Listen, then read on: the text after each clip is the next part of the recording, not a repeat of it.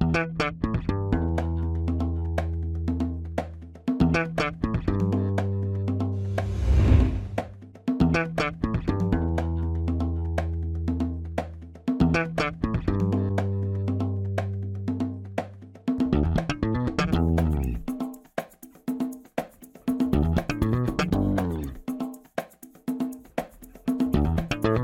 Este é o Tapa da Mão Invisível, podcast destinado àqueles que querem ouvir ideias que abalam sociedades e que não são ditas na mídia tradicional. Bem-vindo, Paulo Fux. Tudo certo, Júlio?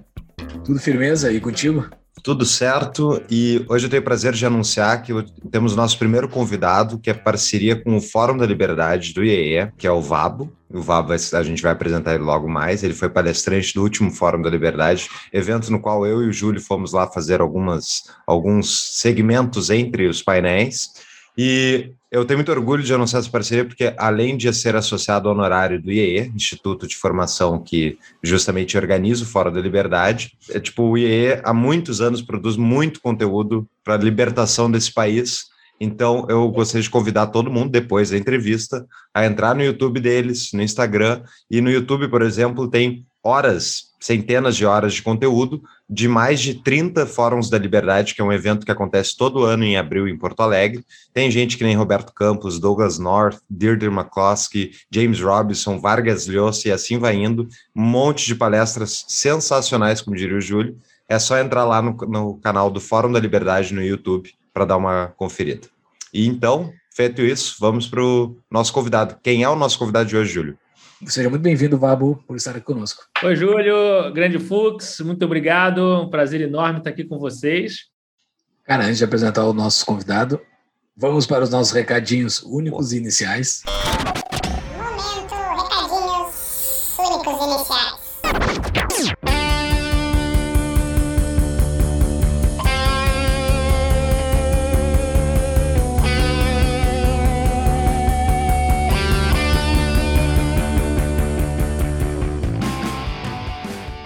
Pessoal, vamos falar da nossa parceira, a DBI Contabilidade, que está com uma promoção sensacional. Entre em contato com a DBI. Você está procurando uma, uma contabilidade para tocar o seu negócio ou para abrir o seu próprio negócio, seu próximo negócio? Entre em contato com a DBI. Diga que é ouvinte do Tapa da Mão Invisível e você ganhará quatro meses. É quatro meses? Existe uma promoção da DBI pra, de três meses para quem vem novo cliente, tá? Mas para quem é do Tapa, ganha um mês a mais. Ah, então é isso. Ah, excelente, cara. Então, olha só, quem é ouvinte do Tapa, entre em contato com a DB e diga: Eu sou ouvinte do Tapa da Mão Invisível e ganha um mês a mais. Além disso, ganha a abertura da firma. Entra lá, entre em contato com eles uh, e toquem com a DBI.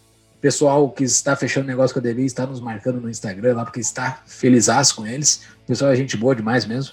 Para entrar em contato com a DBI, então, é pelo Instagram, arroba DBI Contabilidade. Entre em contato com eles por lá, é a melhor forma, o canal mais rápido.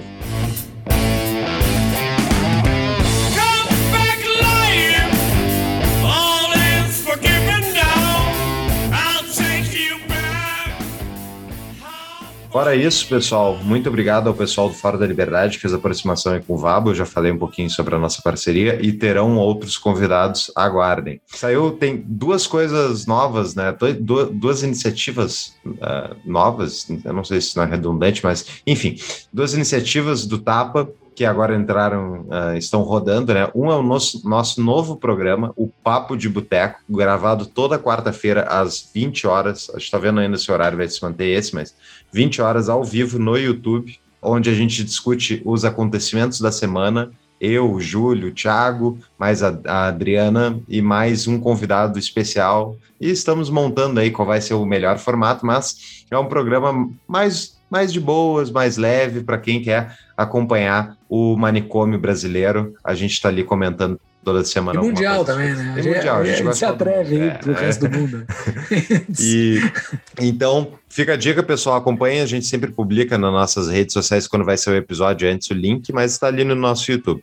E a outra coisa, né, Júlia, a nossa nova loja, nossa parceria com a Viés, que é, agora tem as camisetas do Tapa, então, se você quer demonstrar o seu amor publicamente por aí, pelo Tapa, entre na viesbr.com e garanta a sua camiseta, tem 5% de desconto na loja se você usar o código TAPA para qualquer item. E tem as camisetinhas do TAPA, ali tem duas, eu recomendo. Nossa, já está vindo e logo mais a gente vai gravar na Júlia de uniforme. Exatamente. Não, de vez em quando, de vez em quando. Mas sim. Tem que lavar, né? Tem que... Tem que lavar.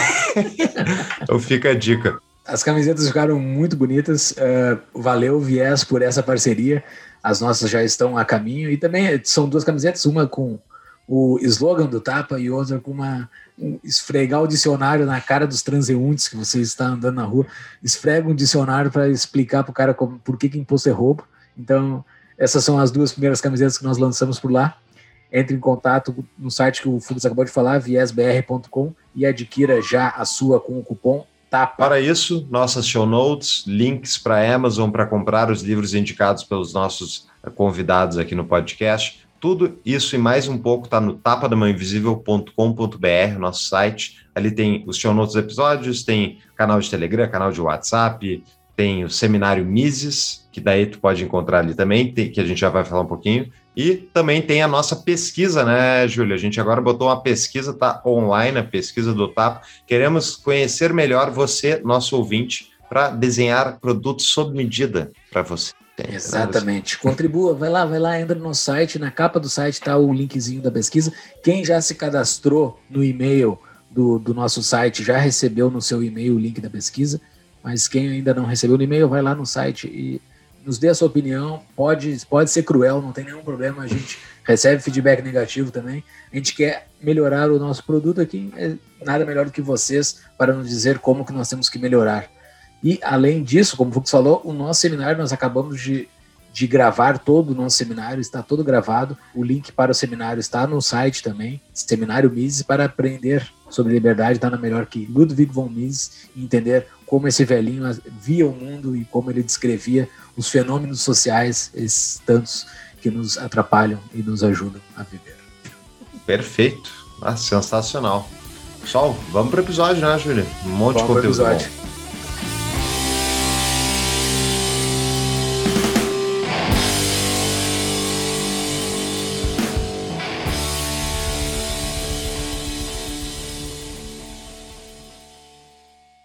Pablo é CEO do Além da Facul, professor da Link School of Business e empreendedor Endeavor. É palestrante, investidor anjo e conselheiro de startups e scale-ups. Scale-ups, como é que se fala? Scale-ups.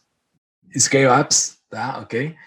É OPM pela Harvard Business School, mestre em OPM, não sei, OPM, mestre em administração OPM pela Harvard Business School, mestre em administração de empresas pela CUPEAD, a Universidade Federal do, do Rio de Janeiro, e extensão na IM Lyon Business School.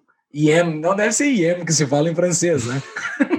em francês, a letra E fala EM Lyon. EM, ok. Na França, é, graduado em Engenharia de Produção pela PUC do Rio, foi diretor da Stone Pagamentos é, e da B2W Digital, foi CEO e cofundador da CIEV Group, vendido para B2W Digital, fundou a Vabo 23 Educação e foi professor do INSPER e da PUC-Rio.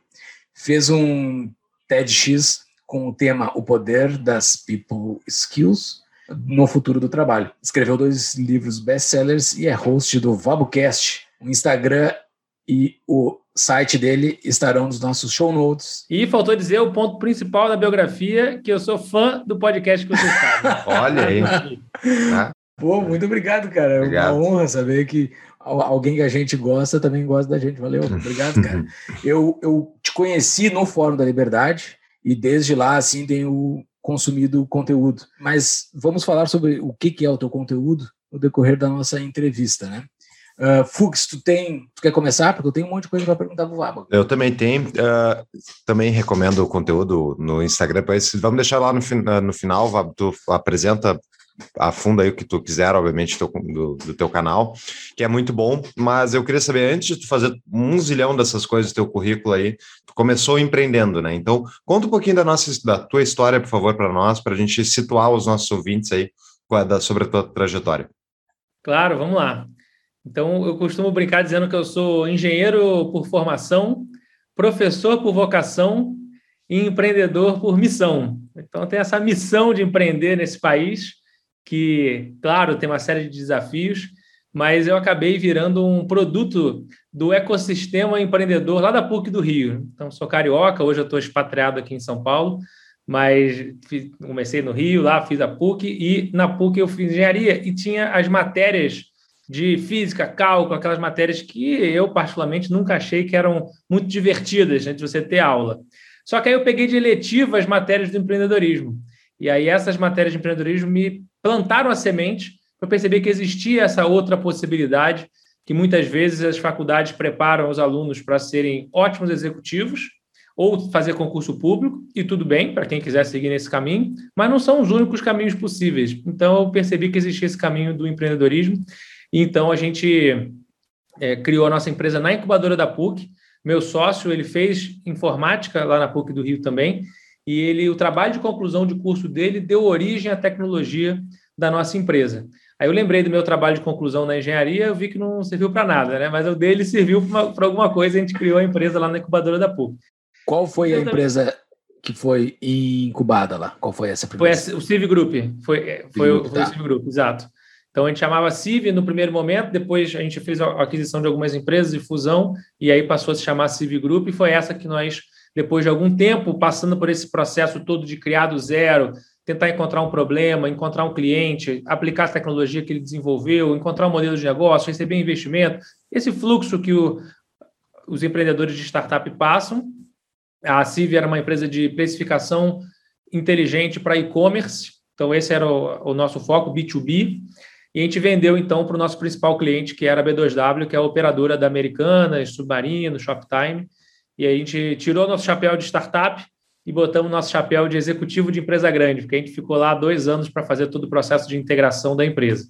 Quando o nosso contrato terminou, os nossos investidores no Civ Group tinham fundado a Estônia, que é maquininha de cartão de crédito, fintech.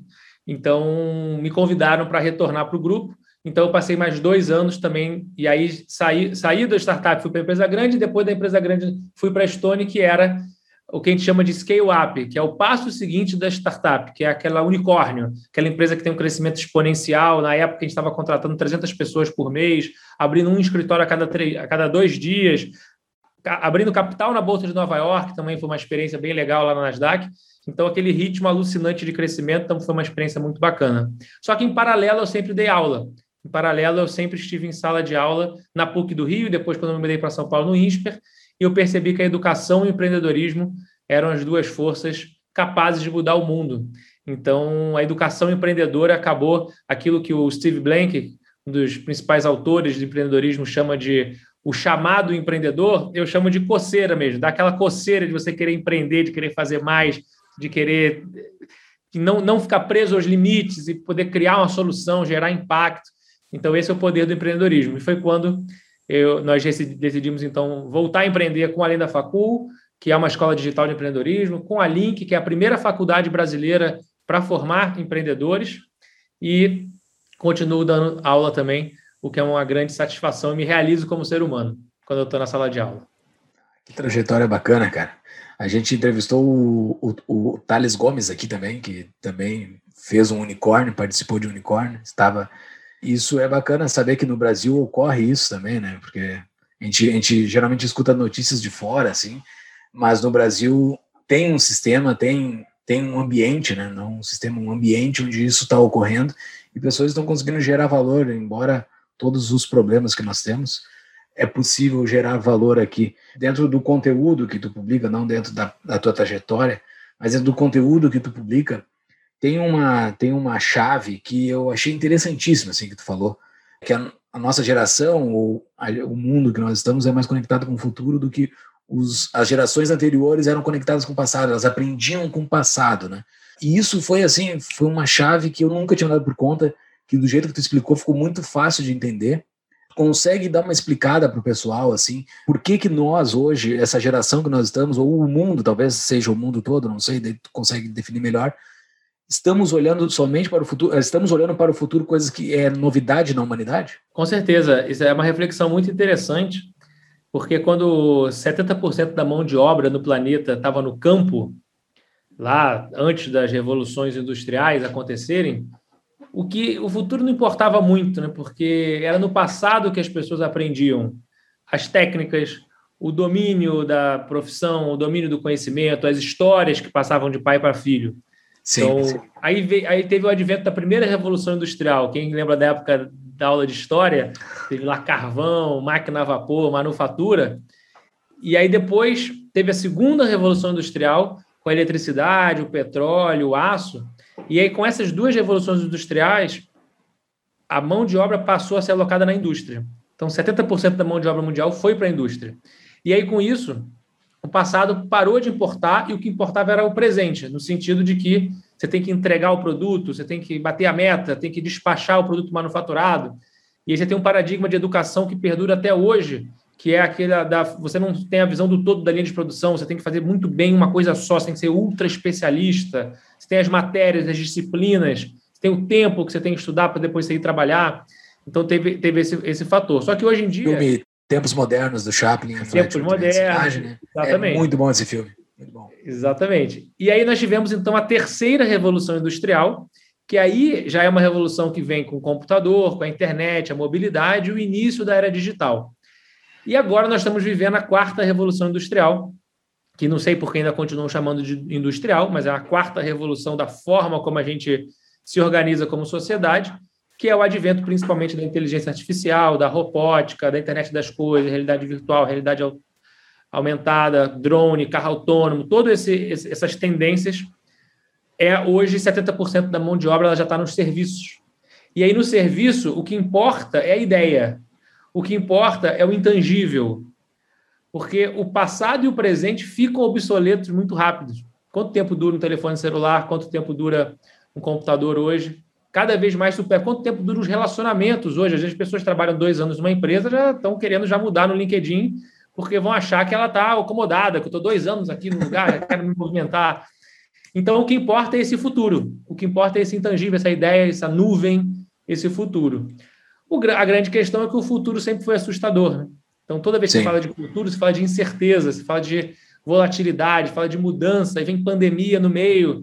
Então, isso tudo é um grande paradigma que a gente vive hoje, mas que eu acredito que demonstra bastante a forma como a nossa geração lida com o trabalho, com o lazer, com o aprendizado e com os, os diversos elementos da nossa vida para aquelas pessoas que querem investir em startups, caso você queira ficar no Brasil ou acredita que tem uma startup valendo a pena nesse país, e tem várias, tem a CapTable, nossa patrocinadora, há muito tempo. A CapTable é a plataforma de lançamento de startups da Startse, e eles têm sempre várias ofertas lá. Para procurar a CapTable é tapadamainvisível.com.br barra cap. Entra lá, tem os links diretamente para, para a CapTable. E também se você tem interesse de conhecer startups, ou até se você tem uma startup, tem uma ideia e quer lançar a sua startup, entre em contato com a CapTable também, fala que ouviu pelo Tapa e procure eles lá, é, tapadamainvisível.com.br barra CAP, CAP. É isso aí. Falou um, sobre os produtos que duram poucos, né? Existe uma, existe uma, uma teoria, assim, que era meio esquerdista, sei lá, não sei, não sei de onde surgiu isso, sobre a obsolescência programada. Um assunto, acho que nem estava na nossa pauta aqui, mas como tu falou disso, me veio, me veio isso na cabeça na hora, assim. Tu, tu acredita, tu que já teve dentro de grandes empresas, em grandes projetos, eu também já estive, tenho a minha percepção, mas eu quero ver a tua percepção antes, assim. Tu acredita que as empresas fazem isso? Fazem produtos para durar pouco, aquela teoria da obsolescência programada? Tu sabe do que eu estou falando? Sim, claro, claro. Tu, tu acredita que as empresas fazem isso? porque a, o conceito de durar é que é importante a gente ver, porque durante muito tempo durar, a gente fala muito do hardware. Ah, antigamente você pega aquelas geladeiras antigas de alavanca, ah. você pega a máquina de escrever Olivetti, você pega aqueles elevadores com porta pantográfica. São produtos hardware, né, produto físico, com uma durabilidade gigante que até hoje funciona. É que ninguém usa mais geladeira de alavanca e, e tem no, centro de São Paulo, centro de Porto Alegre deve ter, centro do Rio, BH, vai encontrar aquelas, aquelas portas pantográficas dos elevadores funcionando bem ainda. Aí você vê para um outro tipo de material, que é o plástico, a durabilidade realmente é menor. Só que quando a gente fala de software, a grande questão é que a obsolescência ela é programada não porque eu tenho maquiavélicos ali pensando que eu vou querer que é prejudicar o cliente para ele comprar mais. não, não, vejo por esse lado. Eu vejo como a própria tecnologia evolui tão rápido, a própria lei de Moore, que é aquela que fala que você vai dobrando a capacidade dos processadores, e aí Temos um episódio sobre isso. Temos um episódio é, sobre então, a lei de Moore. Então, a, a, computação quântica cada vez mais vai também trazer a computação para um próximo panorama. Na computação até hoje que a gente usa, esse call que a gente está fazendo aqui, o computador que você está usando, o que eu estou usando, é computação binária, é 1 e 0. Na computação quântica, é 1, é 0, mas pode ser 1 ou 0. Então é confusão.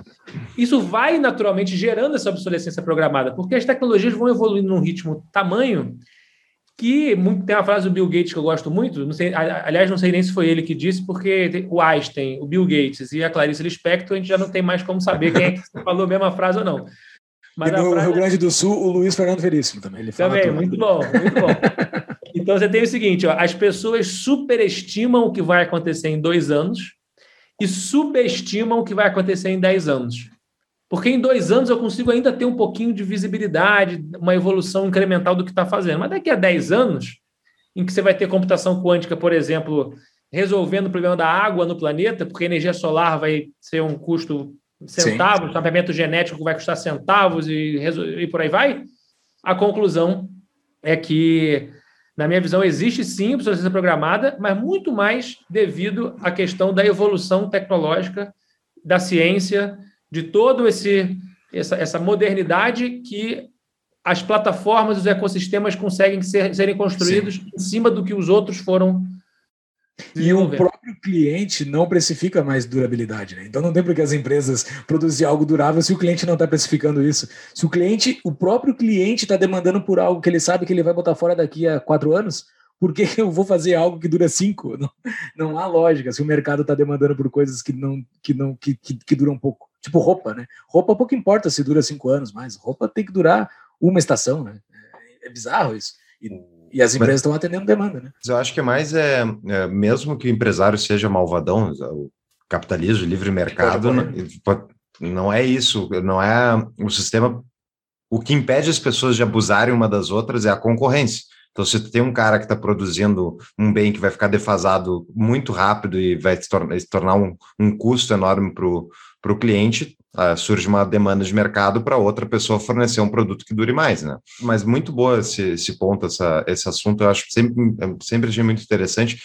E a, a minha, mas eu queria voltar, Vabo, para dentro da tua trajetória empreendedora ali, porque tu, tu comentou por cima ali, mas tipo, o que tu fez, o teu envolvimento com a empresa foi uma coisa realmente muito diferenciada, assim.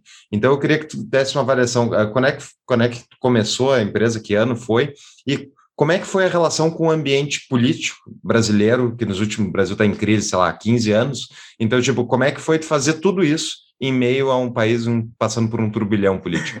Há 15 anos tu começou a se, a se preocupar com crise, já estava em crise antes. Disso. Não, não, mas é, é, isso é importante. Eu concordo, o Brasil não, nunca evoluiu, né? É, quer dizer, nunca se desenvolveu, mas a, a gente está um crescimento estagnado há 15 anos, né? E antes estava crescendo minimamente, depois do plano real especificamente. Tal. Vai lá. É, no meu, no meu cálculo, o Brasil está em crise tem aproximadamente 500 anos. É, essa é a crise para mim no Brasil. Não, não me conheço como ser humano e nem como estudioso de história da época da escola e tudo mais.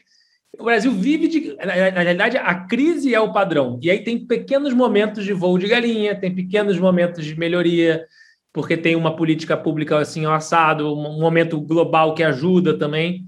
Mas eu sou super otimista. Eu, eu acredito que mesmo assim, aí que está a coisa bacana do Brasil, porque quantos vabos existem no Vale do Silício? 10 mil vabos lá. Talvez aqui tenha um meio vabo aqui no, no, Brasil, ou seja, a gente é, tem, exatamente pelo fato de ter muito problema, que é a base do processo empreendedor. O problema, a dor, o desafio. E aí isso se transforma numa oportunidade. Então, eu comecei a empreender, foi junto com o meu sócio, lá no meados de 2010. Tinha cabelo na época né, que eu comecei. Mentira, não tinha nada, já, já tinha, já estava sem cabelo. Foi drástico, empreendedorismo. então, foi lá para 2010 e era realmente aquela. Se, se, se, você for pensar de crise em crise que veio acontecendo, a conclusão que a gente chega é que não dá para ficar lendo muito jornal quando você está pensando em focar na empresa. Eu, eu sou a favor de ler jornal no sentido de que não só o empreendedor, assim como qualquer cidadão, tenha que ter a autorresponsabilidade de perceber que o problema da educação brasileira não é do Ministério da Educação, não é do PT, do Bolsonaro, de quem quer que seja. O problema é de, é de cada um. Porque se eu ficar terceirizando responsabilidade, a coisa não vai acontecer nunca. Eu tenho que tentar dar minha contribuição de alguma forma, seja votando corretamente, seja apoiando as pessoas que estão dispostas a fazer, me informando para poder ter opinião embasada em dado e não em fake news, e por aí vai. Então, para empreender, e aliás, só um parêntese também, na minha, minha definição de empreendedorismo, é o que eu trabalho com meus alunos, nosso conteúdo e tudo mais, não é apenas a pessoa que abre uma empresa, o empresário. Sem dúvida, a pessoa que abre uma empresa é um exemplo de empreendedor, mas não é o único. Então, eu acredito que o empreendedorismo, acima de tudo, é uma atitude. Então, você pode ter um empreendedor numa grande empresa. Você pode ter um empreendedor ou empreendedora no governo. Aliás, seria até ótimo né, que tivéssemos mais pessoas com atitude empreendedora no governo, na gestão pública, eh, na ONG, no, no, na sua própria vida, em última análise. Então, o empreendedorismo como um sentido de transformar realidades, de não aceitar o status quo, de querer gerar impacto, de não se acomodar. Então, tem funcionário público que é acomodado, tem funcionário público que carrega o piano. Esse funcionário público que carrega o piano, que faz a coisa acontecer, poderia ser chamado de um empreendedor público. Mas vai voltando, parênteses, então 2010 foi o ano que eu tinha voltado da, do mestrado da França, e aí gerou aquela, aquela inquietação, porque eu fui trabalhar numa empresa, meus pais são empreendedores também, então eu acabei é, sendo impactado muito pelas aulas, pela empresa júnior da PUC, pela incubadora e pelos meus pais. Só que eu decidi que eu não queria seguir o caminho com eles. Eu decidi que eu queria ter minha própria trajetória. Eles querem a empresa do zero, eu também queria passar por essa, por essa experiência. Eu era super jovem, não tinha nada a perder. Então, a hora de apostar era aquela, mas também depois você pode ter. Mas vai ficando mais velho, você tem filho, você tem é, conta para pagar, então fica um pouco mais difícil. Mas também tem empreendedores que começaram a empreender com 50, 60 anos e tudo bem. Então não tem muito negócio de certo ou errado. O que tem é, é o seu contexto. Faz sentido? Beleza. Então eu corri atrás disso. E aí voltei do mestrado, fui trabalhar numa empresa. E, e aí lá nessa empresa tinha uma figura do chefe, né? E aí o chefe, que não é o líder, né? Porque o líder é aquela pessoa que te apoia, que te empurra, que te impulsiona. E o chefe é aquele que te trava. E eu querendo, eu não estava querendo acelerar, eu estava querendo voar. E ele me travando, ele me travando. Eu falei, é, como é que eu busco uma oportunidade para não ter teto? Eu quero poder mandar brasa, arrebentar. E aí eu me conectei com o professor da PUC, que marcou um almoço comigo, e ele levou nesse almoço, sem falar, sem combinar, um dos empreendedores que estavam lá na incubadora. E aí foi um choque de dois mundos, porque nessa época eu trabalhava de terno e gravata e ele trabalhava de bermuda e chinelo. Então foi assim, caraca, eu lá é, do mercado corporativo e ele da tecnologia, né? Na época era isso do Google, aquela, aquela história lá do Google da flexibilidade de trabalho, isso há, há 10 anos. Mas foi um amor à primeira vista, efetivamente foi muito legal conhecer o Salvini, porque ele, em primeiro lugar, é uma coisa que a gente sempre fala, né? Uma dica importante, você encontrar pessoas que sejam iguais, porém diferentes de você. Iguais nos seus princípios, nos seus valores, na sua visão de mundo, visão de longo prazo, mas diferentes em habilidades. Então, ele é uma pessoa da tecnologia ou era de negócio? Ele era uma pessoa mais introvertida, eu era um pouco mais extrovertido. Ele era mais people, eu era mais números. E o curioso foi que, com o tempo, isso se inverteu. Eu passei a ser mais people, ele passou a olhar mais o número. Eu, eu passei a, a conhecer um pouquinho de tecnologia para poder dialogar, e ele passou também a conhecer um pouquinho mais de vendas para poder falar com o cliente. Então, a gente foi um ajudando o outro nesse processo. Então, aí rolou esse match, e aí ele estava construindo uma startup, era ele mais cinco estagiários, e ele está precisando de alguém para desenvolver, todos de tecnologia, precisando desenvolver o lado de negócio para trazer cliente. Aí eu perguntei para ele: você gostaria de um sócio ou de um vendedor? Aí ele falou, deu uma engasgada assim, é, Veja um bem. Sócio. Então tá bom. Ah, legal. Então eu quero ir. Bom, muito bom. Que espetáculo. E temos mais um patrocinador, né, Júlio? Novo patrocinador, o Tapa tá bombando. Vai lá. Exatamente, Fux. É o Cunha Mantovani Advogados, o CMA escritório de advocacia totalmente online que atende empreendedores, empresas digitais, startups em todo o Brasil. Fornece assessoria jurídica especializada focada em investimento em startups, direito digital, proteção de dados e propriedade intelectual. Os caras estão plugados com o futuro totalmente. Quem está precisando de advogado, entre em contato pelo tapadomainvisível.com.br barra CMA, de Cunha Mantovani Advogados. Entre lá, tem um link diretamente para eles e fique sabendo como entrar em contato. E essa empresa ficou quantos anos tu trabalhou com eles? E vocês tiveram esse negócio juntos? Então a gente começou lá, ele começou do zero na incubadora e eu comecei com ele do 0,1. Né? Então uhum. isso também é outro, outro mito que tem muito. Não, porque eu tenho que começar do zero, eu tenho que ser o fundador, aí vem o ego dizendo. Né? Eu, ele, fizemos praticamente tudo junto, a diferença de alguns meses lá no início, mas quem criou do zero foi ele, depois eu entrei e Sim. um pouco depois fizemos juntos. Isso foi em meados de 2010 e aí foi, fomos passando por todas aquelas etapas que eu comentei rapidamente no início, né, uhum. né, de a startup passa, e vendemos a empresa no meio de 2015. 2015, muito bem. Aproximadamente cinco anos de empresa. Tá no auge da crise, hein? Exato, então, ainda teve, ainda teve, teve lá no meio da Dilma aquela confusão toda, e aí sua pergunta dos fatores macroeconômicos, sem dúvida afeta, sem dúvida afeta. Você está num país que tem legislação trabalhista antiquada, você tem pouco acesso a capital, pouca educação empreendedora, poucos profissionais qualificados. Você tem uma legislação tributária que é um absurdo, que você gasta um dinheirão para conseguir gerar um imposto. Então, você tem uma, uma complexidade para você empreender e que e aí você tem uma corte também, né? que são aquelas, aqueles, aquelas pessoas que orbitam em torno do governo, que não é mais a corte de Dom João VI, mas é a nova corte, que tem lá os privilégios Exato. e tudo mais. Então, para mim, é, é uma falácia esse negócio do empresário e do trabalhador. Não, o empresário e o trabalhador eles estão juntos contra a, a corte. Porque... Mas tem o empresário também que não, que não paga o, o imposto, tem o empresário também que não.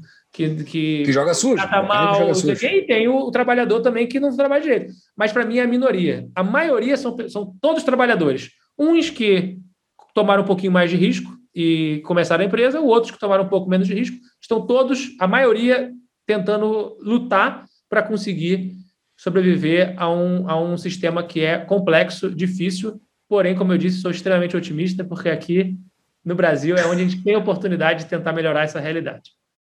Salim Matar, quando a gente falou com ele, ele disse isso. Porque o cara é bilionário, né? Pode ir embora do Brasil a qualquer momento. Podia ir para a Suíça, ele falou. Mas na Suíça já está tudo feito. Assim, aqui, aqui que tem tudo para fazer, né? Foi Exatamente. uma ótima definição que ele deu e gravou bastante na minha mente. Mas tem uma, uma parte da tua tese, né, que fala sobre inovações e os grupos que são contra as inovações, né? Isso, isso não é Brasil, né? Isso é o mundo todo, né? Sempre tem uhum. aquela é uma corda onde ficam os caras querendo inovar, tu tá dentro desse mundo da inovação e os outros que ficam puxando a corda, não, não, vai perder emprego, vai vai as, as máquinas vão os dominar e tudo mais, esse medo que é, é um medo que é humano, assim, eu acho, né? Porque tá, tem literatura falando disso desde quando começou a surgir máquina, né? Todo mundo sempre teve medo da máquina, lá no início, lá. Mas e aí, qual é que é? Explica para nós aí. A gente vai perder o emprego, a gente vai, as, as máquinas vão tomar conta, vão entrar aqui na minha casa, aqui vão tirar o meu emprego, a minha casa. O que, que vai acontecer? Nós vivemos uma geração de transição, assim como várias outras gerações de transição na história da humanidade viveram com o advento da nova tecnologia. É curioso ver, por exemplo, uma geração de transição anterior à nossa, que foi lá no final do século XIX, que veio a tecnologia do carro para substituir a tecnologia da, do cavalo, da charrete. E aí a, o sindicato dos protetores lá do, da charrete ficaram dizendo, não, que tecnologia horrorosa, vai, vai, vão perder todos os empregos. E aí, para mim, isso é normal, é da reação do ser humano, aquele negócio de que é, eu, todo mundo gosta de mudança, eu só não quero ser mudado, né? Mas se eu se tiver mudando, beleza. Se for positivo, não, mas isso vai me tirar da zona de conforto, ferrou. E aí a análise é a seguinte: o, as, os profissionais que trabalhavam com ferradura de cavalo, eles não migraram para se tornar profissionais de borracharia. Assim como os acendedores de lamparina, eles não migraram para trabalhar na companhia elétrica. Então, esse, para mim, que é o grande desafio de você conseguir pegar uma geração de pessoas que já estão com mais de 25 anos de idade, que, de acordo com as pesquisas, mostra que é quando a gente já está com um pouquinho mais de dificuldade de fazer um shift. Na média, claro, você tem Sim. jovens de 60 anos e idosos de 18 anos. É, isso existe. Mas, na média, part... se, se, existe uma coisa nova no mundo, que foi uma inovação no mundo até 25, 25 anos de idade, você se entusiasma e você arruma uma profissão naquilo. Acima de 25 anos começa a ficar um pouco mais complexo nessa transição. E ainda mais com o gap educacional, que nós temos aí 90% das pessoas que se formam no ensino médio que não conseguem, no Brasil, fazer operação básica de mais menos vezes de multiplicação, vezes dividir. Interpretar Mas, um texto é impossível. Interpretar o texto é 30%. Não consegue ler e interpretar o texto dos que se formam, sendo que 50% já, já foram para a evasão. Então você vê a tragédia social. Imagina um hospital público ou hospital privado, que seja qualquer hospital, que metade das pessoas que entram morrem.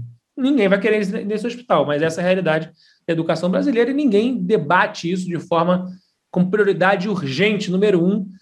Fala só de ah, vamos, vamos, reformar a escola, vamos criar. Beleza, agora está na hora de melhorar o ensino. Mas essa é uma, uma outra pauta.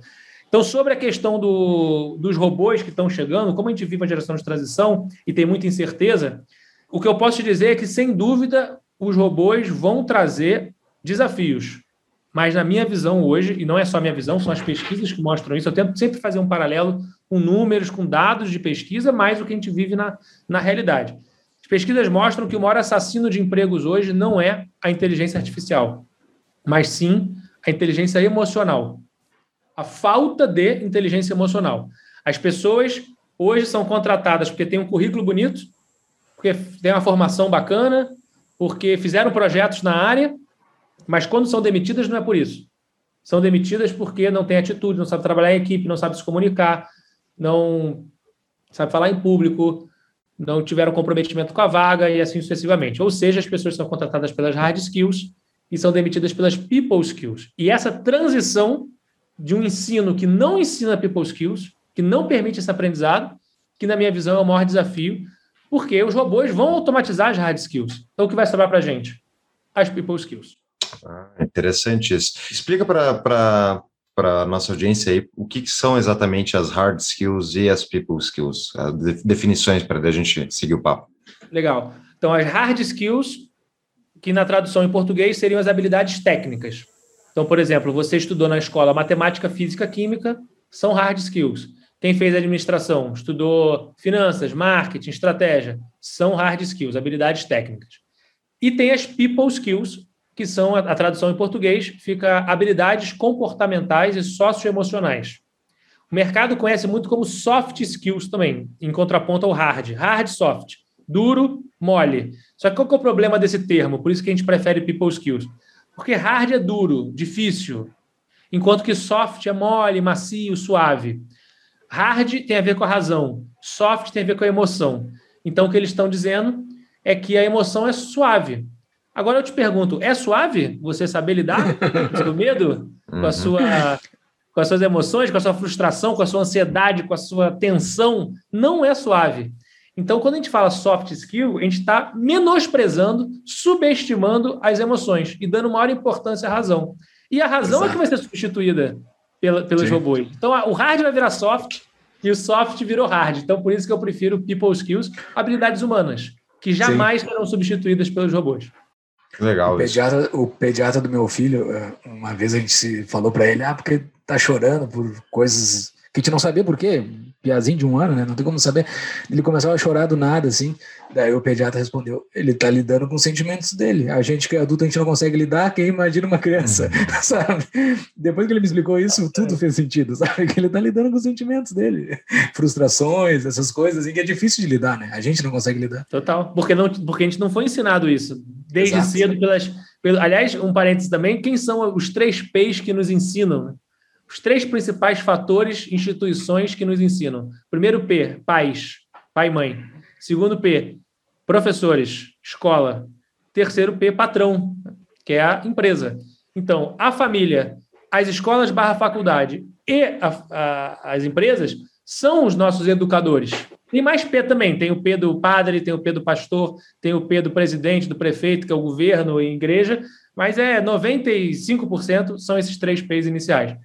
Infelizmente, nem todos tivemos a oportunidade de ter uma família, uma escola, uma empresa que nos ensinou inteligência emocional, autoconhecimento, adaptabilidade e assim sucessivamente. Muito bom. Muito bom. Essa, essa da, da, da, automação e dos robôs é.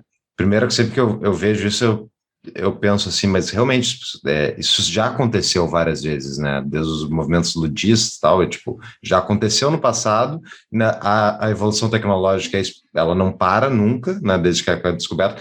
Só que é engraçado porque muitas vezes são as, justamente as regulações e a, por exemplo, uma legislação trabalhista mais pesada vai fazer que tu crie um incentivo para o cara botar uma máquina para atender no McDonald's e não mais um atendente. Então, tipo, o fato de tu regular mais tu torna mais um maior incentivo para o cara automatizar e fazer essa transição ser mais rápida. Porque a questão da transição, se ela for mais gradual, dá tempo para esse desemprego não virar uma coisa estrutural, a pessoa justamente ter um período de transição para uma nova carreira, um novo trabalho e tal. Quanto mais rápido, mais difícil fica, né?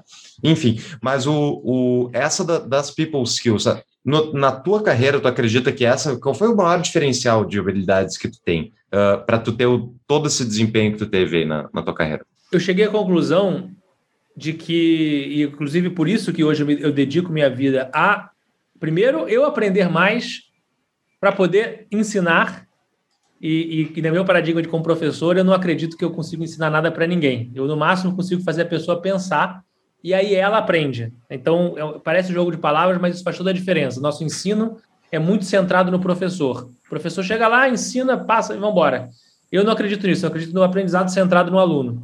Então, a gente traz provocação, traz curadoria, gera um debate, gera reflexão e a pessoa decide e gera o aprendizado a partir dali. O protagonismo é sempre do aluno.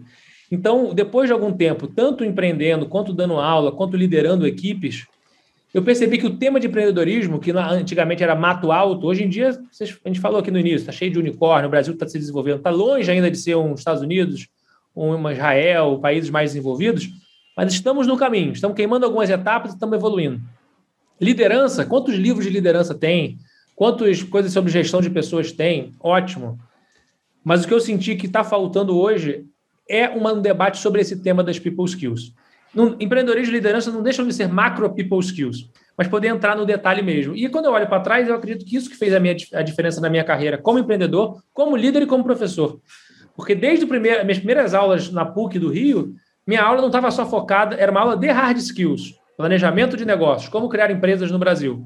Só que tinha oratória junto, tinha uma, uma, uma parte de autoconhecimento, de reflexão para a pessoa decidir, está no meu time de empreender, não está, como é que eu me conheço para saber como é que, qual é o meu propósito. Então, tudo isso que é uma palavra que hoje está até desgastada, todo mundo fala, mas há 10 anos não se falava tanto assim.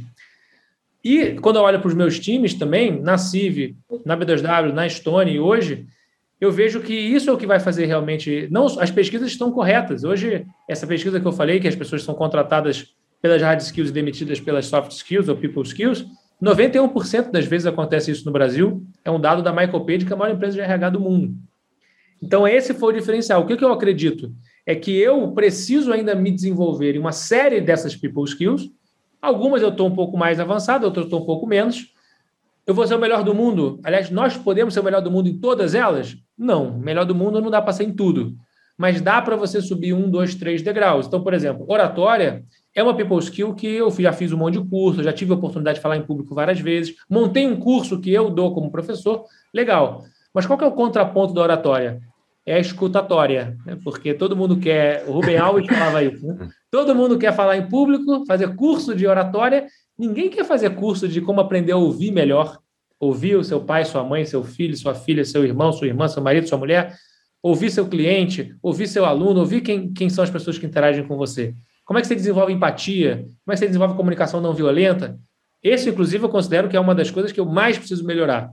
E aí eu virei uma auto-persona, porque aí eu vou lá, estudo, aprendo, tento aplicar e aproveito e monto uma aula para ver se eu aprendo isso ensinando os demais e tudo mais. Então, olhando para trás da minha trajetória, eu vi que as people skills foram um grande diferencial e por isso que eu, como é um tema que muitas vezes não é hard, então logo não tem um indicador. Ah, beleza, então está aqui um mais um igual a dois. Se não é dois, então não, tá, não tem métrica, tem um, uma ou outra assim, mas não é um estudo tão profundo de métricas. E, por outro lado, você tem aqueles coaches, nada contra a profissão de coach, mas tem aqueles coaches meio fumaça. É, vamos lá, vamos desenvolver você então. Olha no espelho, aponta o dedo e fala: você é capaz, e você agora dá um sorriso e vamos embora.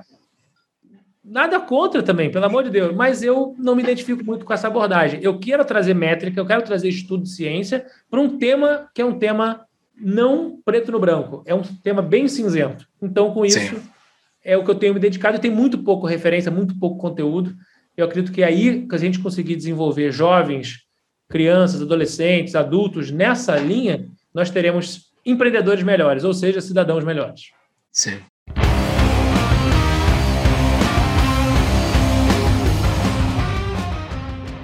Essa, esse papo do coach, eu até nem sei se já tratou aqui no, aqui no nosso podcast, que é, um, é uma febre que tem dos últimos cinco anos, ou talvez menos, né? Que apareceu no Brasil em, em tudo que é canto. Tem um monte de charlatão no meio ali, como toda profissão, mas aparentemente tem bastante, assim, tem uma proporção bem grande. Mas tem muita gente boa ali no meio. Mas uma, uma coisa. Eu, eu fiz coach, fiz coach com um cara que Não. é espetacular. Eu fiz também, eu fiz também. Mas o, mas o negócio é o, é o seguinte, né? É, eu acho bom esse movimento do coach. É, eu, eu, não sei se está sendo trabalhado da forma correta, mas que no Brasil existe muito, é, pelo menos assim, da, da, minha vivência, tá? Colocando somente sobre a minha perspectiva, amostra um, tá? Então não dá para dizer que é o todo, mas existe muito essa, essa, essa coisa da inveja, assim, de tu de tu, de tu, ah, eu não vou me mostrar que eu sou, que eu tenho sucesso porque é feio, sabe, essas coisas. O coach meio que quebrou isso, entendeu? Não, tu pode, tu pode ter sucesso, sabe? Os caras pelo menos esfregaram na cara de todo mundo, cara, tu pode ter sucesso, velho. Não é feio tu ter sucesso. Pelo menos, é, embora tenha muito charlatão no meio, esse papo do coach se trabalhar de uma forma correta, ele é muito bom assim para a cultura do país como um todo. Assim, as pessoas podem ter sucesso, pode ter um sucesso individual, pode ser muito bom em fazer bolo ou sei lá qualquer coisa, qualquer coisa. Pode ser o, o top disso e tu te gabar disso, te vender sendo o cara top, entendeu? Porque no Brasil tinha muito esse negocinho, né? Ah, não, o cara, o cara é milionário. Eu tenho uma casinha na praia, sabe? Tu tinha que falar isso. Sempre. É essa. É, tá sabe? tudo bem, tá tudo bem, tá, tá tudo indo, né? Então, é. o cara tá ótimo. Ele, ele, não pode dizer que ele tá indo bem, porque aquilo ali vai ser uma falta de humildade. Eu acho que vem um pouco da nossa tradição é, religiosa, Exato. que traz um pouco essa coisa da ibérica, dinheiro e tudo mais, enquanto que em outros tipos de religiões do norte, pelo contrário, a prosperidade ela é decorrente. Você não pode, para mim, o dinheiro ele é uma consequência, ele não é uma causa. Então, se você botou a causa é o dinheiro, eu só faço tudo pelo dinheiro, aí eu não acho tão correto. Sim, sim. Agora, você fez as coisas corretamente, você seguiu o passo a passo, você não prejudicou ninguém eticamente e ganhou seu dinheiro, independente das, das. É uma consequência. Olha que coisa maravilhosa. Exato, e é, agora é, seu papel, inclusive, ajudar os demais, para que eles também possam ter condições disso. Então, é um pouco da minha visão. Mas a minha, mas a minha pergunta era, eu fiz uma introdução sobre os coaches, a minha pergunta era outra. Tem como, ou assim, tem como, eu acho que tu vai dizer que sim, mas qual o método para se ensinar soft skills, people skill? Qual é, qual é a forma, como é que tu consegue fazer isso? Assim? E tu explicar para o pessoal que está nos ouvindo, e para mim também que eu quero entender, como é que eu passo isso, como é que eu aprendo, como é que eu passo para os outros? Boa. Deixa, deixa eu só complementar a pergunta, porque já mata a pergunta de patrão também, que o do Hermes Stanislau. Momento, patrão pergunta. Como as escolas poderiam proporcionar experiências que desenvolvessem tais habilidades empreendedoras? Eu acho que é mais ou menos a mesma coisa. Perfeito. Estou convencido de que precisamos dar o mesmo peso de importância das people skills e das hard skills. Não me entendam mal, não estou dizendo que hard skill não é importante. Matemática, física, química, finanças, marketing, estratégia é importante, mas não é 99% hard skill e 1% people skills. Não, é 50-50 tem que conseguir equilibrar isso. Para isso, tem que diminuir o peso técnico, a profundidade técnica. Todos aqui estudamos a fórmula de Bhaskara, mas hoje, por exemplo, não sei vocês, mas hoje foi mais um dia que eu não usei a fórmula de Bhaskara minha vida. Nem a reprodução dos fungos, nem a química orgânica do butano e do buteno, que eu já não sei mais a diferença do butano e do buteno, mas Todos nós tivemos que fazer uma prova sobre isso, que a gente entregou a prova. Ao caminhar para sair da sala, já esquecemos tudo do que a gente tinha acabado de escrever na prova. Essa profundidade técnica, deixa para quem for fazer biologia, química, quem for fazer medicina, aí estuda lá na frente. E abre espaço para essas habilidades técnicas, habilidades comportamentais da escola. E como faz para desenvolver? Em primeiro lugar, uma pesquisadora chamada Carol Dweck, ela traz para a gente um conceito fundamental na aprendizagem de people skills. Chama-se mentalidade de crescimento. Então, ela fez um estudo e separou as pessoas em dois grupos: aquelas pessoas que têm mentalidade de crescimento e aquelas pessoas que têm mentalidade fixa. E o que, que, é a característica de quem tem mentalidade de crescimento? Depois tem um livro dela chamado Mindset, que é muito bom. Tem o TED dela também, que é muito bom. Quem quiser depois... Botar no show notes. Boa. Então, o que, que ela fala? Ela fala o seguinte: se você acredita que para você crescer na vida, evoluir, progredir, ter sucesso, ser feliz, só depende de você e de mais ninguém, você tem mentalidade de crescimento. Agora, se você delega essa sua capacidade de progredir, de ter sucesso, para terceiros, você delegou para terceiros. E aí, de novo, quem são os terceiros? Seus pais, seus professores, seu marido, sua mulher, seu, seu filho, sua empresa, o governo, Deus, o acaso, a natureza, sorte, azar, você delegou para alguém. Ser feliz, ter sucesso. Nesse caso, você tem mentalidade fixa. É óbvio que essas pessoas todas aqui que eu falei, incluindo Deus, a natureza, a energia, o seu chefe, o patrão, o, presidente, que seja, eles podem e devem te ajudar.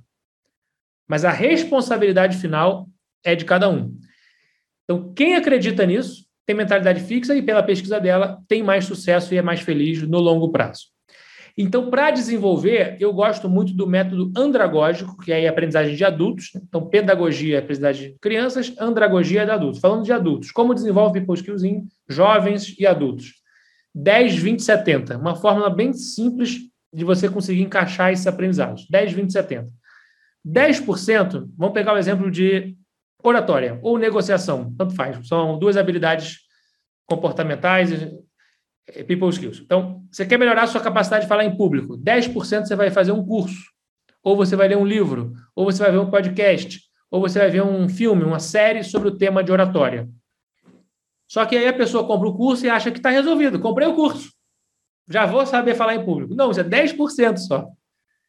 20%. Tem um certificado. Tem um certificado, tem, aqui. Tem um diploma na parede aqui e tal. Não, não é.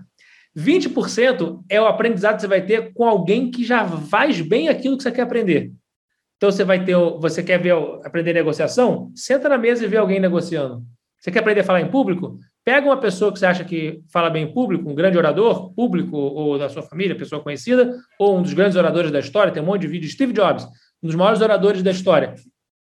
Repara ele, ele falando em público, vê as técnicas que ele está usando, porque você já acabou de fazer o curso e leu o livro. Inclusive, aproveitando fazendo a propaganda, vem aí nas próximas semanas o meu livro, oh. chamado Falar em Público é para você. Já faz fazendo a propaganda aí. Boa. Então, quem está ouvindo o podcast livro... daqui a muito tempo vai estar na show notes, pessoal. A gente vai botar boa, lá na show notes boa. do nosso podcast. Bom, então fez meu curso, leu meu livro, beleza. Agora vê alguém falando em público. Faz uma mentoria, faz um coach que seja. Então, aprende com outra pessoa, observa outra pessoa. E 70% é fazendo. Não tem como fugir. Você quer aprender a natação? Pode ler o livro de natação, pode ver o Michael Phelps nadando. Sabe tudo, tirou 10 na prova de natação. Agora entra na piscina aqui que eu quero ver você nadando. Quero ver você negociando, quero ver você falando em público. Então, 10, 20, 70. 10 é o conhecimento já disponível, 20% é a sua interação com outra pessoa e 70% é você colocando em prática. Mas uma prática direcionada, uma prática com meta, uma prática que alguém te orienta, uma prática em que você consegue receber feedback para que você possa ver essa evolução. Então, pega qualquer people skill, aplica nesse 10, 20, 70 que você vai ver como é que você consegue evoluir. Muito legal isso, mas daí eu fico pensando numa, numa educação formal, enfim, seja na faculdade ou seja no colégio, como é que a pessoa vai aplicar? Né? Porque eu fico pensando, tipo, eu realmente eu estudo um monte de coisa e esqueço depois, e é porque eu não estou pondo em prática, mas tipo, como é que tu vai botar uma faculdade onde o cara fica quatro anos ali aprendendo teoria e não aplica nada? Como é que ele vai sair lembrando daquilo? Como é que tu vai, como é que tu revoluciona isso? Isso já está acontecendo, exatamente pelo fato de que a faculdade não serve mais para ensinar apenas teoria. Inclusive, nas nossas aulas, seja na nossa escola de educação executiva e pós-graduação, seja na nossa faculdade mesmo, graduação, é proibida aula expositiva teórica conceitual. Aquela aula mais conhecida como aula chata, que o professor fala e o aluno escuta. Isso é proibido, não pode mais ter aula dessa forma. Dá um minuto e meio. Eu, se eu começar a falar uma coisa teórica aqui, um minuto e meio já tenho três alunos dormindo, outros três conversando, outros três no WhatsApp, outros três vendo Netflix no Instagram, o que seja. Não dá mais. A, a sala de aula ela tem que ser uma simulação da, da vida real. Então, para isso, nós temos que parar de transmitir conteúdo unilateralmente e temos que usar a sala de aula para ser um local de aplicação do conteúdo. Então, esse Nossa. é o paradigma educacional, a transformação digital do papel do educador e da sala de aula que ela precisa acontecer. Esse formato já funcionou em alguma vez? Porque assim, no passado era isso, né? Isso funcionava? Ou as pessoas mudaram? O que, que, é, o que, o que aconteceu? Porque tem algumas pessoas, tipo, fala com os mais velhos, na minha época funcionava, vocês é que são os vagabundos que não, que, sabe, é, fala com mais velho é isso, né? A gente é vagabundo porque a gente não age do jeito que eles agiam. Mas funcionava naquela época? O que, que aconteceu? O saudosismo, ele, é, a gente vai ficando mais velho, a gente vai ficando saudosista. E a geração Sim. seguinte é sempre a geração mimimi. Hum, então, nós, nós somos geração Y, somos a mimimi da geração dos nossos pais. Aí agora meus alunos são geração Z. E agora eles são a minha geração mimimi, assim como os irmãos deles, a geração alfa, já são mimimi. Do, do... Então, é tudo mimimi, porque sempre. Isso é desde a época, tem uma frase antiga que a geração aqui é do Sócrates. Sócrates falava isso lá atrás, porque sempre tinha. Depois eu deixo a referência aí para vocês uhum. sobre isso. Mas o, grande ponto é que a, a, educação tem até fotos históricas, até obras de arte que mostravam como é que era a sala de aula. E um meme também da internet que é ótimo. Né? Você vê lá a evolução do, do Apolo 13 que foi para a Lua. Aí você vê a tecnologia agora que o Elon Musk levou para Marte. Você vê a evolução tecnológica. Sala de aula da época do Apolo 13, é a mesma sala de aula de 2021. Aquela situação do professor ali na frente, que está ali para iluminar os alunos que estão sentados e prontos para ouvir. Isso é a esmagadora maioria até hoje do modelo industrial, hum. que é eu tenho que, eu tenho que iluminar você para você fazer só a parte do processo, eu não estou ali gerando reflexão, eu não estou ali sim, fazendo sim. você pensar, fazendo uma cura. Então, o professor ele deixa de ser o professor transmissor de conteúdo, ele passa a ser um curador, um facilitador, um triangulador de conhecimento. Essa é a visão que, que nós temos, é isso que nós estamos fazendo em todas as aulas que a gente faz. Na Link, que é a nossa faculdade, tem aula de People Skills e ela é, tem o mesmo peso de importância das aulas de habilidade técnica. Então, é uma aula em que eu tenho um método em que nós temos como provocar esses aprendizados. A gente pega cada uma das habilidades, são mais de 80 people skills que nós mapeamos, e a gente trabalha com os alunos. Indo, claro, as mais importantes com maior prioridade, inteligência emocional, autoconhecimento, produtividade, né, que é gestão do tempo, disciplina, resiliência. Todo mundo fala, qualquer pessoa bem-sucedida fala o seguinte: olha, eu tive disciplina para seguir aqui minha, uma rotina e tive resiliência, porque vai dar ruim, vai ter obstáculo, mas eu não vou desistir. Vamos, vamos embora. Agora, como é que a gente estimula isso nos alunos? Tem método, tem forma de fazer. Isso, isso, é, isso é algo, né? Todo cara bem-sucedido fala isso, né? E, tipo, não tá os caras bem-sucedidos fazendo um complô e mentindo pra gente, né? Não mentindo tá. pros outros. Não, aqui, a gente tá enganando os caras, mandando pro caminho errado. Não, todos falam a mesma coisa, cara. É óbvio que você tem que fazer isso, entendeu? É uma coisa meio, meio que padrão, assim. Se, se foi uma coisa, eles foram resilientes, foram disciplinados, ali os caras têm uma disciplina além do normal. Pois é. Só que o grande Esse... desafio educacional é você conseguir fazer com que o professor ou professora perceba que ela não vai poder dar aquela mesma aula, que dá o mesmo slide, que fica lendo o slide nos últimos 10 anos. É a mesma prova, a mesma aula, a mesma, a mesma piada na aula. Não dá, você tem que sair da zona de conforto, mas aí é ruim, né? Porque eu tenho que sair da Sim. zona de conforto. Eu tenho... Não tô aqui, eu tô aqui, eu tô aqui acostumado, tá? eu tenho que debater essa aula, tem um método novo.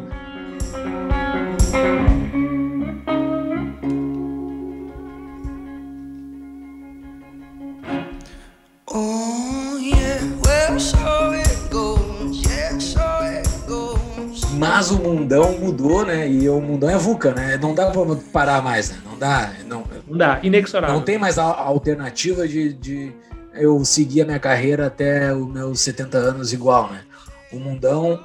O que, que fez o mundo ser VUCA? Ou, e primeiro explicar para o pessoal o que, que é o VUCA, né? As, as quatro palavrinhas. Boa, VUCA é um acrônimo que foi criado na, na década de 80 e algum visionário criou e serve até hoje, embora já tenha agora os novos visionários com a nova sigla, que é o BANI. Então tem o VUCA e o BANI. Então, VUCA, mundo volátil, muda o tempo inteiro incerto, né? Do inglês, o uncertainty. Então, incerto. Muda o tempo inteiro, mas não sei para onde vai. Incerteza. Complexidade. Tudo conectado. Né? Um vírus do interior da China afeta uma, a economia global, que afeta a política local, que afeta tudo. E o meme aquele, desculpa interromper, mas o meme aquele do cara embaixo das cobertas vendo Netflix durante a pandemia.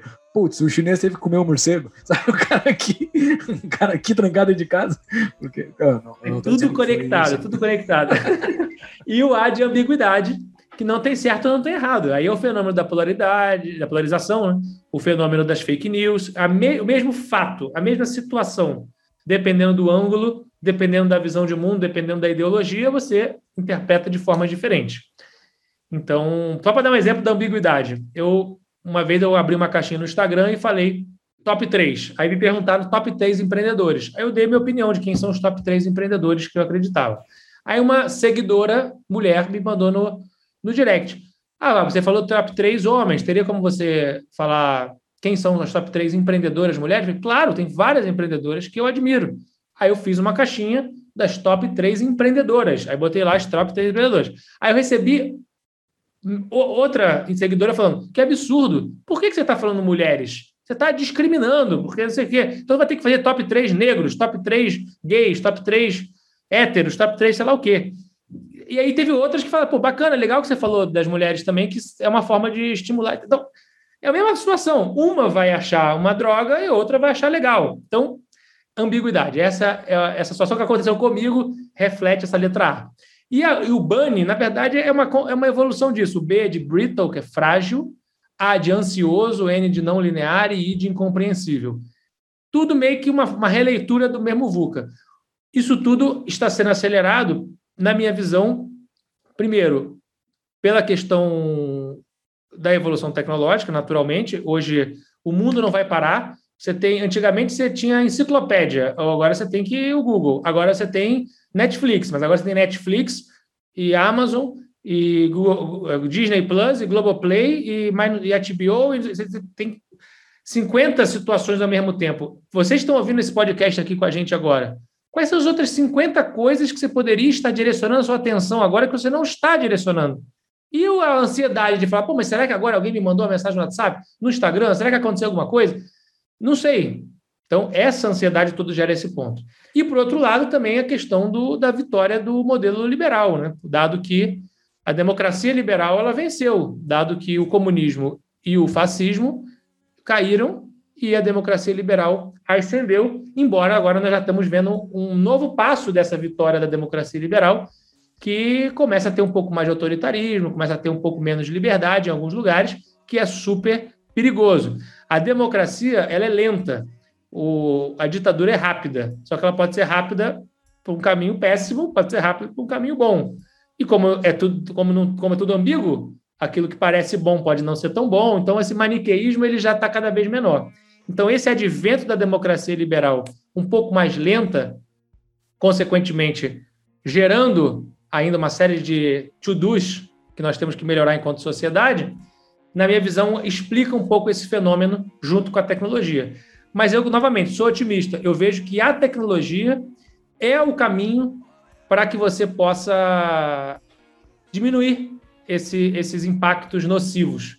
Porém, sempre com cuidado, porque pode ser que ela seja usada também como, como qualquer ferramenta, pode ser usada para a liberdade, mas pode ser usada também para suprimi-la.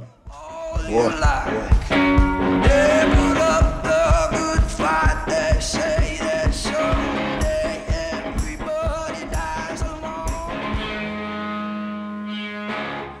Tu estás agora no teu mercado, agora é mercado de educação, correto?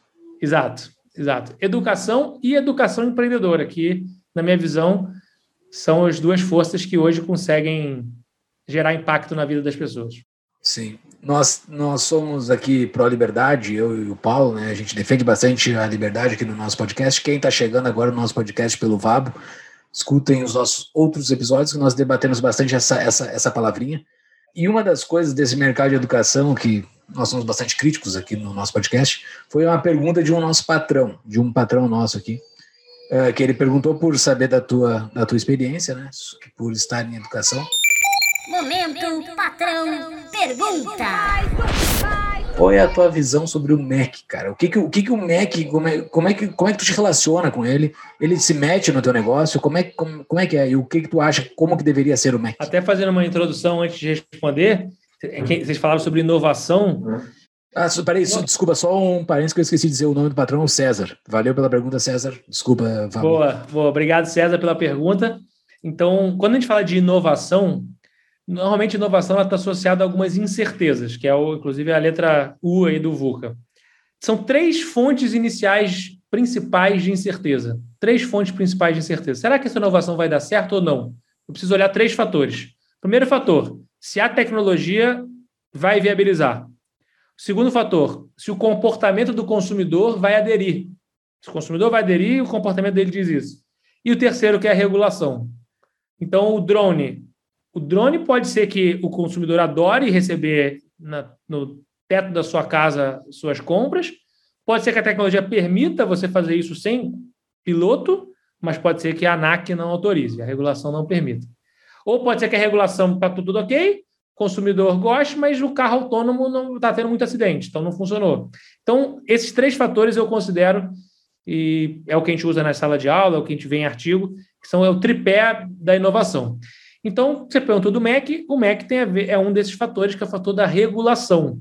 Particularmente, analisando um pouco o que, o que nós vemos hoje. Nós vemos que hoje, dados atualizados aí, ele é o maior empregador de Brasília, a maior parcela de funcionários públicos. Eu moro aqui, sim, pelo, pelo que eu ouvi falar, é um dos maiores empregadores, é. é o maior empregador do governo federal é o, é o MEC. É o, é o MEC. É eu vi um número que eu não, eu não quero, pode ser que seja fake news, eu não quero ser propagador de fake news, mas eu vi um número que é metade. Metade dos funcionários públicos são do MEC. Mas não quero, é, claro. É educação como um todo, porque tem as secretarias estaduais Tudo, é. e municipais, mas é educação como um todo, sim. É, então, se não for isso, você vê que tem é um órgão, é quase. 50 mil outros órgãos, ele já mostra que tem esse ponto. O segundo ponto que eu vejo é que existe um papel da regulação que eu acho importante, que é o papel de você evitar os extremos por exemplo, você ter lá situações como um médico, que é uma profissão que pode matar alguém, então você tem que ter um mínimo ali de, de análise. Mas qual é esse mínimo? Será que o mercado não conseguiria se autorregular? Eu tenho um pouco de dúvida sobre isso. Eu sou a favor, um pouco que o Fux falou no início, que é uma regulação pró-concorrência. Esse é o tipo de regulação que eu acredito. Você tem hoje cinco bancos no Brasil, três operadoras de telefonia, poucos canais de televisão, você não tem concorrência. E aí o, o consumidor é que se prejudica. Se você consegue ter uma regulação positiva para permitir a concorrência, aí eu sou a favor. Mas você tem um monte de monopólio no Brasil. Petrobras é monopólio, Correios é monopólio, B3 é monopólio. Esses monopólios já, até pouco tempo atrás, a maquininha de cartão de crédito era monopólio, depois quebrou e por aí vai. Então, na minha visão, o MEC hoje ele exerce um papel que é um papel que muitas vezes atrapalha a evolução da educação. Em especial, por quê? Porque existe um fator que é o que mais atrapalha a educação. Esse fator chama-se vestibular. Tem a versão 2.0 do vestibular, que é o Enem, mas que é a mesma coisa. Por quê? Porque uma prova que vai medir 12 anos, 13 anos de um ser humano, apenas habilidades técnicas, que a gente já viu que não é o que gera o, o, o sucesso da pessoa, não é a habilidade técnica, num decoreba ali. Isso exige que as escolas tenham um conteúdo gigantesco de material para entupir os alunos do goela abaixo de material e aquilo que realmente poderia gerar um resultado bacana. E, claro, para isso acontecer, você tem que capacitar os professores para eles deixarem de ser professores 1.0 para ser o professor século 21, né, sai, tirar o professor lá do século 19 da, da mentalidade industrial para o mesmo professor do século 21, isso acaba nunca sendo prioridade. Por quê? Porque tem que preparar para o vestibular, porque tem que passar lá, porque as famílias exigem. Não, vai, vai dar aula de inglês, vai dar aula de educação física, vai dar aula de oratória, vai dar aula de inteligência emocional? Claro que não. Tem que focar aqui em passar no vestibular. Então, esse, para mim, é um grande fator que atrapalha. Fora que tem um outro fator estrutural também que é gravíssimo no Brasil, que você tem lá uma proporção gigante do, do orçamento do MEC, do orçamento da educação, voltada para a educação superior. E a gente já tem diversos estudos que mostram que se você tiver que investir em alguma coisa na primeira infância. Quando a criança é formada dos 0 aos 4 anos, é quando você forma caráter, é quando você dá a alimentação correta para que ela forme sua, estrutura corporal necessária para ela enfrentar os desafios. Então está invertida a lógica. Você tem lá um orçamento cuja maioria, também não tem o número aqui exato, mas vou ficar devendo para vocês o número, mas se não me engano é por volta de três quartos do orçamento é voltado para a educação superior. E aí você olha a educação superior, você olha a USP, 90 e poucos por cento é para custeio. Você pagar salário, pagar a infraestrutura. Logo você não consegue investir, logo você não consegue dedicar para chegar na quem mais precisa, que é a população pobre, muitas vezes negra, que não tem oportunidade, porque tem uma, uma, um investimento com uma lógica errada. Então, na minha visão, independente da ideologia, do que for, o MEC, para mim, ele falha nesses dois sentidos. No, na ênfase no vestibular e na ênfase na educação superior, que na minha visão tinha que ser exatamente o oposto disso. Criança não vota, né? E, e a outra coisa é que o, o MEC tem um monopólio, né? um monopólio curricular. Esse, esse é exatamente e, e não tem o que fazer, tem como fugir muito, né? Mas pode, Vabo, adorei o conteúdo, realmente eu recomendo demais o Instagram do Vabo, e ali tem teu site também, o site tem muito conteúdo, eu tava ah, até eu acabei, eu estava estudando, né, para para nosso nossa entrevista, e daí eu vi que tu tem de negociação, que é uma coisa que eu adoro, trabalho com, com comercial, e deve ter muito conteúdo bom, então eu recomendo, ali é Vabo23 o teu Instagram, né? Isso, Isso Instagram Vabo23, blog do Vabo.com e o alendafacu.com.br também, que é, que é a nossa escola digital. É, isso eu ia pedir para tu falar um pouquinho sobre uh, todas as. Tu faz muito conteúdo, tudo que tu publica, e também fazer uma indicação de livro para nossa audiência. Chaves, como dizia meu velho avô, se quiser chegar a ser alguém, devore os livros. Quê? Que devore os livros. Boa, vamos lá. Então, vocês vão encontrar lá no Instagram, Vab23, no blog do vab.com, no é onde a gente coloca esse repositório. Tem até o meu sócio Basaglia, ele fala que o blog do Vabo é eu faço um download do meu cérebro e coloco lá. Antigamente era um PowerPoint que eu enviava para meus alunos, aí meu sócio Salvini falou: olha, o PowerPoint é meio década de 90. Inclusive o termo agora é cringe, né? Esse é o, esse é o termo agora do, da moda é, PowerPoint é meio cringe. Faz um blog aí, Cris, agora tá bom, então tá aí o blog. Então, a gente até isso indo contra um pouco das técnicas de marketing digital, que eles falam o seguinte: ó, você tem que falar de um tema só, tem que ser especialista de um tema só. Eu tenho um pouco de dificuldade porque eu me interesso muito por empreendedorismo, por liderança, por people skills, e dentro de people skills você tem um mundo de possibilidades. Oratória tem o nosso curso, tem o livro que está saindo, mas eu fiz um curso de negociação em Harvard, então eu peguei o conteúdo e eu replico isso, adaptei né, para o contexto brasileiro e aplico negociação também. Então tem um curso nosso de liderança, tem muito material de liderança também bacana. Então são esses temas em geral. E aí eu criei uma seção lá no blog chamada Vabo Indica, já categorizada, ordenada para facilitar a vida de vocês. Tem lá indicações de livros de empreendedorismo, livros de liderança, livros de people skills, tem indicações de, de TEDs também. Todos os melhores TEDs que eu já vi na vida estão lá. Tem filmes, série, podcast, né? Tapa da Mão Invisível está indicado Olha no blog do Valo. Que legal. Na sessão de podcast. Então, Sério? Valeu, cara. Obrigado. Olha aí, ó. Não tinha Mas são os melhores. Eu só indico os melhores. Valeu. Obrigado. Então, a, consequentemente, tem lá. Então, se tivesse que indicar especificamente, para não ficar sem resposta, vou dar a dica de um livro que eu considero que foi um livro que me marcou muito, que é um livro do tema meditação, do tema de mindfulness, porque existe muito preconceito ah, de que meditação tem a ver com religião e tal, e quem faz meditação com religião, tudo bem, não tem problema nenhum. Eu procurei uma meditação que, que tem as bases da neurociência. E pratico algumas também, algumas práticas lá de, de religião, mas essa da, da neurociência eu acho bacana, que é o mindfulness, que o livro chama-se 10% mais feliz 10% mais feliz, do Dan Harris. Ele é um jornalista americano que teve uma crise de pânico ao vivo, na frente de dezenas de milhões de pessoas assistindo ele. E ele conta no livro.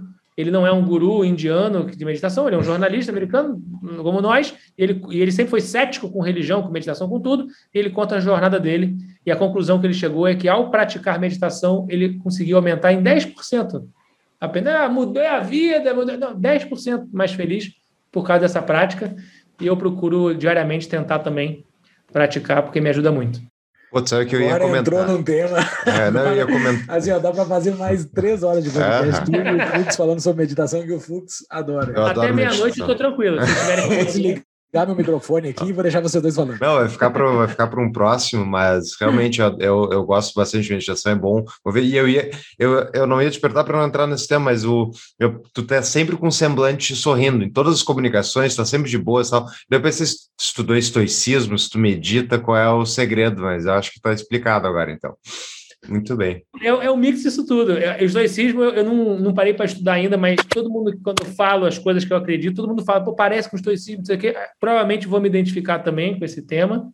E eu acho que a vida é muito curta, né, para você fazer coisas que você não, não estejam ligadas àquilo que te move, ou você está em pessoas ou em lugares que não te agregam, que te inspiram.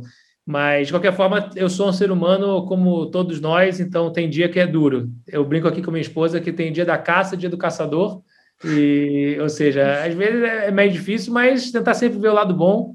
Então, é, é muito importante ter esse olhar positivo. Eu procuro, pelo menos assim, quando eu estou em sala de aula, e eu considero que esse podcast é uma sala de aula, o Instagram é uma sala de aula, eu procuro colocar o máximo da minha energia, porque eu tenho certeza de que pode ser que isso ajude alguém, dê uma indicação, e essa é a missão, né? Poder ajudar. Eu acredito muito na filosofia da torneira. Tudo que eu falei aqui para vocês não foi absolutamente nada que eu inventei. Tudo isso foi alguma coisa que eu aprendi em algum lugar estou tentando trazer. A torneira é isso, né? A água, a torneira não é dona da água. Né? A água é o conhecimento. A, o conhecimento passa pela torneira. Então, eu estou, de alguma forma, sendo uma torneira aqui, tentando trazer alguma, alguma visão, algum ângulo, algum conteúdo para quem está nos assistindo. Espero que tenha sido útil para vocês. Excelente. Pô, muito bom, Bob. Muito obrigado. Né? Uh, acho que é isso. Da minha parte, muito obrigado pela entrevista, ótimo conteúdo. Vai ter show notes bem rica ali, vai estar o material do VAB também, os livros indicados, as TED Talks, essa botada mentalidade de crescimento. E acho que é isso. Júlio?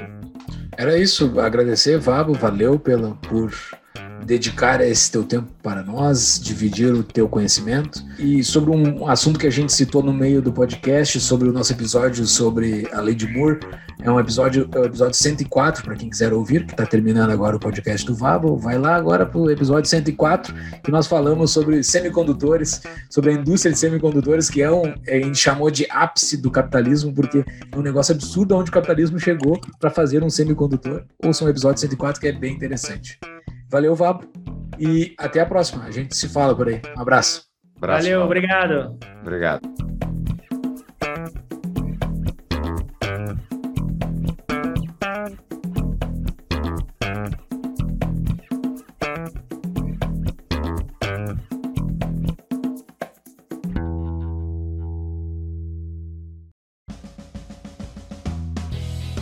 Prezados ouvintes do Tapa, aos interessados em gestão empresarial e economia, a minha empresa, Proteus Associados, está auxiliando na criação da primeira faculdade com DNA liberal do Brasil, chamada Hayek Global College. Venha ser meu colega na primeira turma do Hayek Global MBA. Mais informações em tapadomãoinvisível.com.br barra HGC. Use o código TAPA e ganhe 5% de desconto. As aulas são ministradas em inglês. Obrigado.